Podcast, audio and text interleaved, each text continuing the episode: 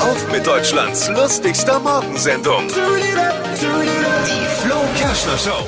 Die Inflation in Deutschland, muss man wissen, ist im November um 5,2 Prozent nach oben geschossen. Vor allem die Preise für Benzin und Gas steigen exorbitant.